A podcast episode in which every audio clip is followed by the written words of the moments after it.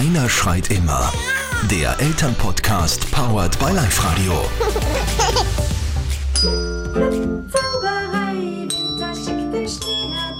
Mai Kokopelli ist Österreichs beliebteste Kinderliedermacherin.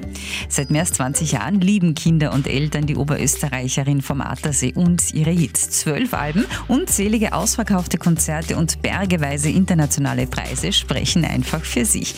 Mai ist selber Mama und schreibt seit ihrem 15. Lebensjahr Lieder für Kinder und dringt damit von den Ohren direkt ins Herz.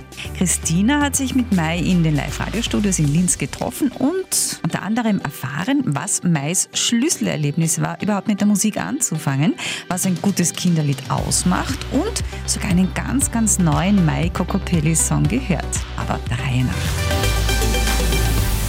Meine Kinder sind ganz neidisch, denn im Studio sitzt keine geringere als die Maiko Cobelli. Herzlich willkommen. Hallo, Christina. Ich freue mich, dass du da bist. Du machst Eltern das Leben leichter, weil äh, du bist Kinderliedermacherin und bist eigentlich, glaube ich, im gesamten deutschsprachigen Raum die Einzige, die es schafft, Kinderlieder zu produzieren, die auch Eltern charmant finden und die Eltern nicht auf die Nerven gehen.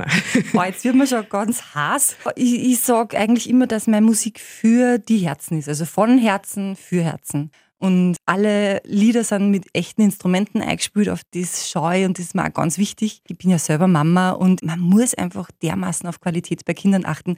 Du füllst Konzertsäle in Österreich, aber auch in Deutschland und den USA, oder? Nein, in den USA, das war nur äh, im Web. Also dieser Wettbewerb, auf den du da äh, ansprichst, den habe ich eigentlich nur gewonnen, weil ich ein Lied von mir hingeschickt habe. Ich bin noch nie in Amerika gewesen, aber ich würde voll gern. Ja, also du singst auch Englisch, oder? Ja, mhm. also meine Lieder sind jetzt auf Englisch rausgekommen, weil ich mir gedacht habe, also wenn Musik stimmig ist für Kinder, dann kann einfach die Sprache keine Barriere sein, weil Musik ist ja schon die Sprache. Und darum haben wir es übersetzen lassen, sind wunderbar geworden, finde ich. Klingen einfach auch nur mehr fast ein wenig erwachsener und ja, ich war bereit. Super. Was war denn das größte Konzert, was du bis jetzt gesungen hast? Also im vollen Bruckner Haus war schon ziemlich groß. Ich meine, ich fühle jetzt noch nicht die Stadien, obwohl wir schon mal im Stadion gespielt haben in Linz. Also mir geht es mittlerweile auch gar nicht mehr darum, dass das wirklich so Riesenhallen sind, ähm, sondern wann einfach der Kontakt zum Publikum da ist. Deine Fans sind ab drei Jahren, oder? Ja, ich glaube, die kämen schon als Fans zur Welt. Mittlerweile habe ich wirklich das Gefühl, die Kinder kommen schon mit dem Coco Pelli gehen auf die Welt. Vor Jahren habe ich mir das Publikum nur so ein bisschen erarbeiten und erspielen müssen. Mittlerweile haben die einfach größere Geschwister und sobald die da sind, sind die auf Kokopelli. Gut, du bist heute inkognito, ohne Dreads. ja, jetzt hast du es verraten. Mit äh, Kurzhaarschnitt. Äh, Ganz neu, nämlich. Ja, und ohne Ringelstulpen. Die Kinder kennen dich dann eigentlich auch gar nicht auf der Straße. Nein, jetzt gerade mit den kurzen Haaren bin ich einfach ein No-Name. Ich finde es aber ganz schön, nicht immer erkannt zu werden, obwohl ich es natürlich auch schön finde, wenn mich Kinder kennen und mir irgendwer einfach so ganz verstohlen angrinst, dann weiß ich schon, ah, wir kennen uns. ähm, aber so genieße ich das eigentlich auch, also weil ich unterscheiden kann. Ich kann so in diese Bühnenperson wieder reingehen, dann aber auch wieder raus weil ich habe so Jahre gehabt, wo ich einfach ganz intensiv Maiko Copelli war, wirklich die ganze Zeit. Mhm. Und ich dann halt auch festgestellt habe, das ähm, braucht aber auch für mich ein bisschen eine Privatsphäre. Was macht denn ein gutes Kinderlied aus? Das ist die krönende Frage. Wenn wir das alle wissen, dann kommt man so viel gute Kindermusik produzieren. Also ich glaube, dass jetzt gar nicht so viel Unterschied zu einem Lied für Erwachsene sein muss. Also was die Qualität angeht, dann finde ich, muss das einfach auch völlig gleichwertig sein. Ich mag so Synthesizer-Klänge nicht und wo man halt merkt, das ist jetzt auch Alleinunterhalter. Mhm. Du bist also, ja immer mit Band, glaube ich. Ja, ich bin ja. jetzt fast immer mit Band oder sonst halt im, im Duo, aber der Olli deckt einfach auch fast die ganze Band ab, weil er singt, Cajon und Klavier spielt. Mhm. Und bei einem Kinderlied, also ich glaube, das Thema ist halt einfach immer entscheidend, dass Kinder sich angesprochen fühlen. Die Reime dürfen nicht einfach so daher gereimt sein, weil es sich halt jetzt gerade ausgeht. Also es muss wirklich, finde ich, schon auch immer sinnhaftes Reimen sein und aber auch so gekonnt. Kein Herzschmerz. Nein, kein Herzschmerz. Ja, im, also ich glaube schon, dass es da solche Kinderlieder gibt, wo man dann so Themen bearbeitet und mal halt einfach traurig sein kann. Aber in meinen Lieder ist es eigentlich fast durchgehend nicht. Also ich mag den Kindern einfach ein gutes Gefühl fürs Leben vermitteln und einer aber auch Werkzeuge an die Hand geben. Ja, also ich nehme die gern mit, so ich sage immer auf meine Kokopelli-Insel und da ist einfach alles klasse. Ja, also kannst sei, wer es bist, darfst die ausleben und die sagen. Also solche Themen sind mir halt dann wichtig. Wie sind denn Kinder als Publikum? Super. Ich liebe Kinder. Also die spüren das natürlich auch, weil ich bin halt einfach verliebt in Kinder. Ja? Also Kinder lassen mein Herz höher schlagen, weil erstens sind sie spontan, wenn die was nicht gut finden, dann äußern sie das auch. Also ich habe früher schon mal den Traum gehabt, dass ich auch für Erwachsene Musik mache und dann habe ich gedacht, ja, aber die sitzen dann da und lächeln freundlich und man weiß nicht, berührt es wirklich, kommt es wirklich an. Bei Kindern war es das in der Sekunde.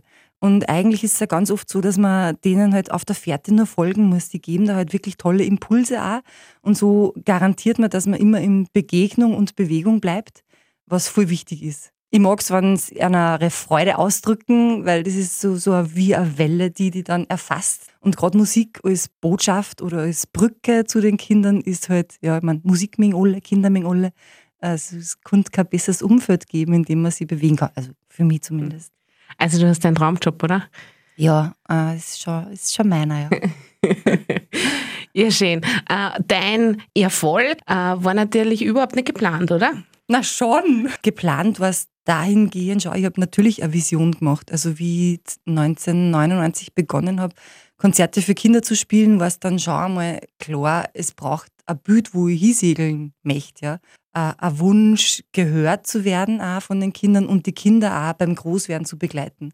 Und jetzt, wo ich schon also 20 Jahre auf der Bühne stehe, muss man schon sagen, es ist jetzt, kommt jetzt schon die zweite Generation nach, was mich natürlich voll gefreut. Aber natürlich laufe ich dem Erfolg jetzt nicht nach. Was dazu beigetragen hat, waren bestimmt die Wettbewerbe, die dann so in den Menschen das Gefühl verankern, das hat Qualität. Und mhm. da tragt es natürlich dazu bei, wenn man in Deutschland den deutschen Rock- und Pop-Preis gewinnt oder halt jetzt in diesen International Songwriting Competition, was mich natürlich auch gefreut, dass ich als einzige aus Europa im Finale gelandet bin. Super. Und du hast ähm, musikalische Ausbildung, bist aber auch Kindergärtnerin ausgebildete. Ja, ich war nie in der Praxis, aber ich habe die Matura bestanden. Ich glaube, habe ich es mit Auszeichen. Egal. Aber äh, ich habe mich ausbilden lassen zur Kindergartenpädagogin und habe mein Schlüsselerlebnis tatsächlich in der Zeit der Ausbildung erlebt, wo ich dann gemerkt habe, Musik ist meins und Musik mit Kindern ist mir in den Schoß gefallen Darum bin ich den Weg dann weitergegangen und habe auf der Anton Bruckner Uni studiert damals. Was war denn das Schlüsselerlebnis? Also damals hat man halt in der Schule äh, hat man gelernt, wie man Kindern Musik vermittelt.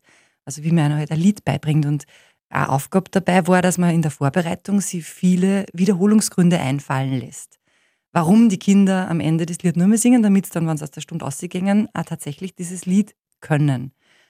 Und ich habe ein Nikolauslied lernen müssen, genau. Und es war so ein schlechtes Nikolauslied. Und natürlich habe ich mir nicht getraut, meiner Lehrerin zu sagen, das gefällt mir gar nicht. Das kann ich nicht den Kindern beibringen. Ich habe es einfach gemacht. Habe mich vorbereitet. Die Kinder haben, sind eskaliert. Die sind mit Sesseln aufeinander losgegangen. Wirklich, solche Kinder habe ich noch nie gesehen. Die sind, waren so aggressiv und ich habe die Stunde abbrechen müssen und bin dann da gestanden wie ein begossener Pudel. Habe nicht gewusst, warum das jetzt. Habe dann reflektiert und festgestellt, es ist eh ganz klar, ich war nicht begeistert davor. Wie können dann Kinder begeistert sein? Mhm. Und da habe ich beschlossen, ich mache mit denen nie mehr wieder ein Lied, das nicht gut ist. Und dann mhm. habe ich natürlich eine wirklich schlechte Beurteilung bekommen, musste diese Einheit wiederholen, habe mir aber erbeten, das Lied selbst auswählen zu dürfen. Und habe dann alle Liederbücher durchgeblättert und habe kein einziges gefunden, das meinen Qualitätskriterien entsprochen hätte. Und habe dann, ja, und dann schreibst du halt eins. Und das ist? Flipflap-Zauberei war mein allererstes Kinderlied und das lieben auch viele Kinder. Ich ja. auch. es ist nach wie vor auch eines meiner Lieblingslieder, aber das Magische ist ja dann erst Kummer, weil ich meine, das Lied ist so in der Nacht zu mir Kummer und es ist eigentlich so, wie es immer ist, wenn ich Lieder schreibe. Ich bin jetzt in so einer Glaskuppel, wo nichts ist, was mich stört. Es ist einfach so ganz ein reines Feld. Und das Lied, das zu mir kommen mag, ist schon da. Also ich muss einfach nur das Instrument in die Hand nehmen und das Lied kommt zu mir. Und ich habe mir damals gedacht, ja, wenn das Lied gut ist, dann ist es am nächsten Tag immer noch da. Und ich habe es nicht einmal aufgeschrieben, aufgenommen, irgendwas. Ich bin einfach mit dem Lied im Kopf, im Herzen ins Bett gegangen und am nächsten Tag war es Gott sei Dank nur da.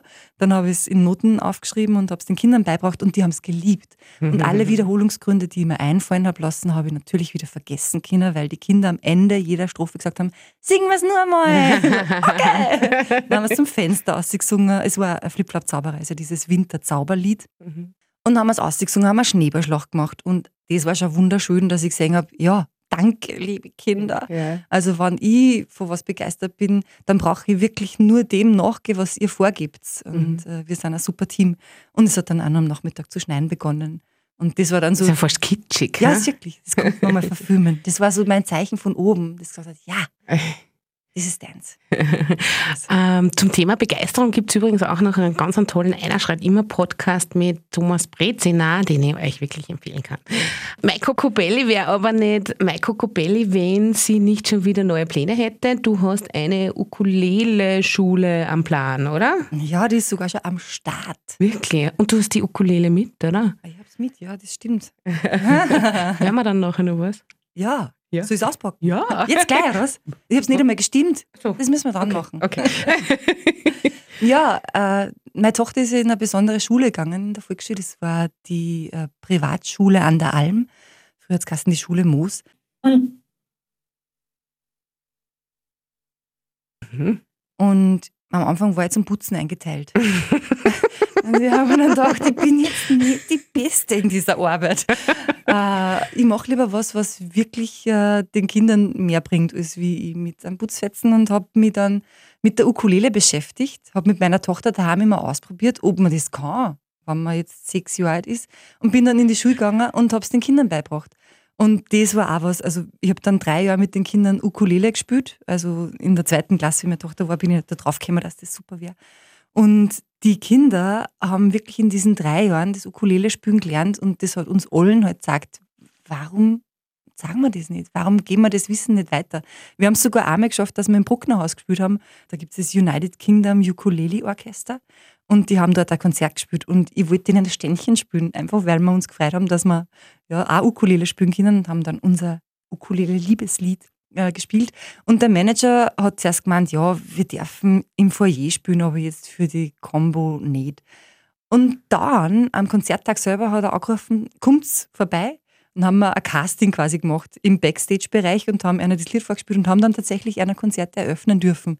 Ja, Wahnsinn. Das war so unsere Krönung okay. Ukulele-Unterricht. Ja, Wahnsinn. Und äh, wie kommt man in die Ukulele-Schule? Ja, genau. Und jetzt haben wir dann die Kinder, mit denen ich diesen Ukulele-Unterricht gemacht habe, mit denen habe ich Videos gedreht. Also es gibt äh, auf der Website kinderlieder.tv äh, schon die erste Lektion zum Anschauen. Kann man mal also es ist eine Online-Schule Es ist eine Online-Schule, weil okay. ich komme jetzt nicht zu alle Kinder. Ja. Und die Idee war einfach, dass man jetzt die Musikschule zu Hause jederzeit eröffnen kann. Und natürlich ist es sehr wünschenswert, dass die Eltern da mitmachen. Es ist auch eine Fortbildung für die Eltern.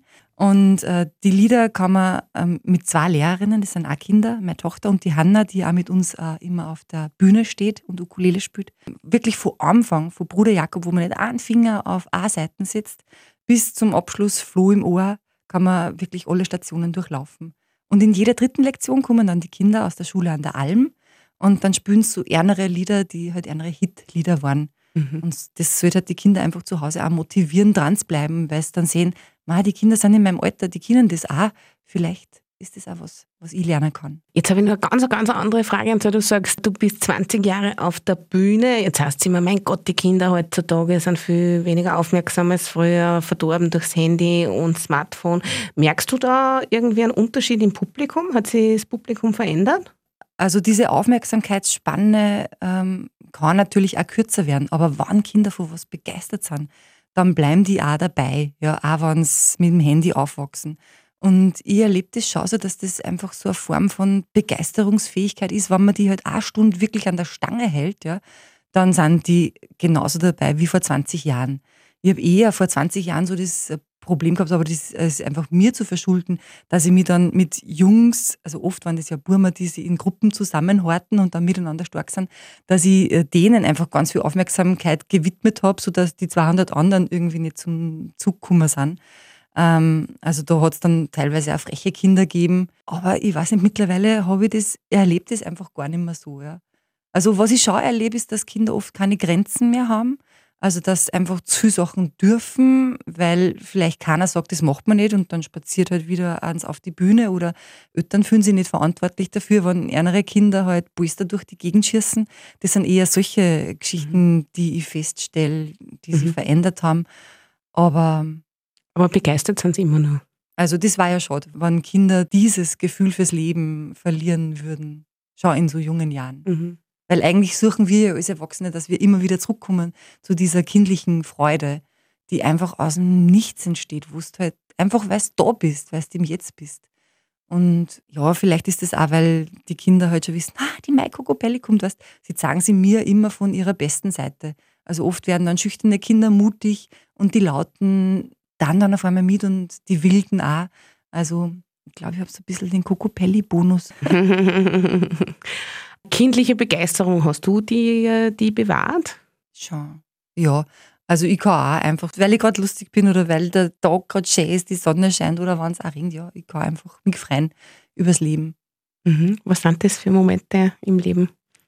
Also das sind oft so ganz normale Momente, die so aus dem Innen entstehen, wo man einfach weiß, es ist gut, dass man jetzt genau da ist. Wenn man, also ich liebe auch zum Beispiel das Gefühl der Dankbarkeit und das, glaube ich, ist für mich auch oft der Schlüssel äh, für die Begeisterung. Weil ich halt einfach echt dankbar bin für das, was in meinem Leben so passiert ist, was auf mich zugekommen ist, was ich leben darf, wonach ich nicht suchen habe müssen, sondern was sich einfach als Weg ergeben hat. Und dieses Gefühl der Dankbarkeit lässt mir halt dann auch das Gefühl der Freude und der Begeisterung spüren. und ich wohne am schönen Attersee und wenn ich dann so paddelt auf meinen See, dann ist einfach das Leben schön. Und wenn ich Kinder beim Konzert äh, glücklich machen kann, dann, ja, es kommt so viel zurück. Also auch wenn man, wenn man dann einen ganzen so als Singer hört. Ja, das, ich mein, das macht ja nicht nur mit den Kindern was oder mit den Eltern. Das ist, das ist ein Geben und Nehmen. Das, da gehen bei uns genauso die Herzen auf. Wie viele Konzerte spielst du pro Jahr ungefähr? gar nicht so viel. Viele Konzerte werden dann auch nichts, weil ich das Leben auch als Mama nur so schätze. Aber so um die 50 werden es dann wahrscheinlich schon sein. Und, und gibt es irgendeinen Moment, wo du zurückdenkst, wo du denkst, boah. Also ich zum Beispiel, jetzt habe ich dieses Orchesterkonzert im Globe Wien gehabt. Und man, Wien ist ja wirklich so ein schwieriges Pflaster gewesen für mich. Es war so wie eine Hochburg. Wien ist so da gestanden, das hast du nicht erobern können bis es dann doch erobert haben. und jetzt sind so ein treues Publikum, wirklich. Die kommen einfach immer so liebend gern wieder. Und wir haben dieses Orchesterkonzert gespielt in Wien. Und ich meine, wenn man mit Orchester spielt, das ist wie wenn du auf einer Welle surfst, die einfach nicht aufhört. Also meine Lieder sind ja schon, finde ich, so konzipiert, dass in die Herzen gängen. Aber wenn das dann getragen ist von einem Orchester, das ist so großartig und das war jetzt so heuer mein absoluter Lieblingsmoment der Begeisterung. Und da habe ich dann auch noch einen Kinderchor dabei und ich muss im Vorfeld immer so aufpassen, dass mich das nicht selber so berührt, dass ich dann, weil sagen wir auch so viele Eltern, dass ich dann selber warnen muss. Also im Konzert kann ich mich schon dann an, am Riemen reißen, aber es macht wirklich was mit mir. Jetzt äh, kennen wir die Flip-Flap-Zauberei nur auf der Ukulele oder passt das nicht für die Ukulele? Hm, das habe ich jetzt gar nicht auf der Ukulele drauf, weil das sind so viele Akkorde. Okay. Ähm, ich packe mal was, aus. Was gibt's nun? Ich spiele Ukulele gerne, damit hole ich mir die Sterne aus dem All. Mit Überschall. Der frohe Klang lässt mein Herz beben. Mir kommt vor, als könnte ich schweben, schwerelos